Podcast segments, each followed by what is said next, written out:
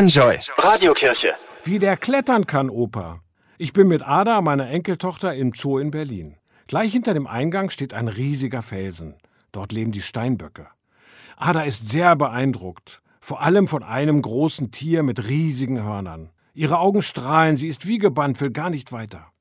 Nach ein paar Minuten werde ich ungeduldig. Komm, Ada, wir müssen weiter, sonst schaffen wir es nicht. Es gibt noch so viel spannende Tiere zu sehen. Dann ärgere ich mich über mich selbst. Du arbeitest den Zoobesuch ab wie eine To-Do-Liste. Du stehst vor den Eisbären, denkst ans Affenhaus, da müssen wir unbedingt auch noch hin. Bei den Affen musst du schnell weiter zu den Elefanten und den Tiger nicht vergessen. Aber der hat sich versteckt.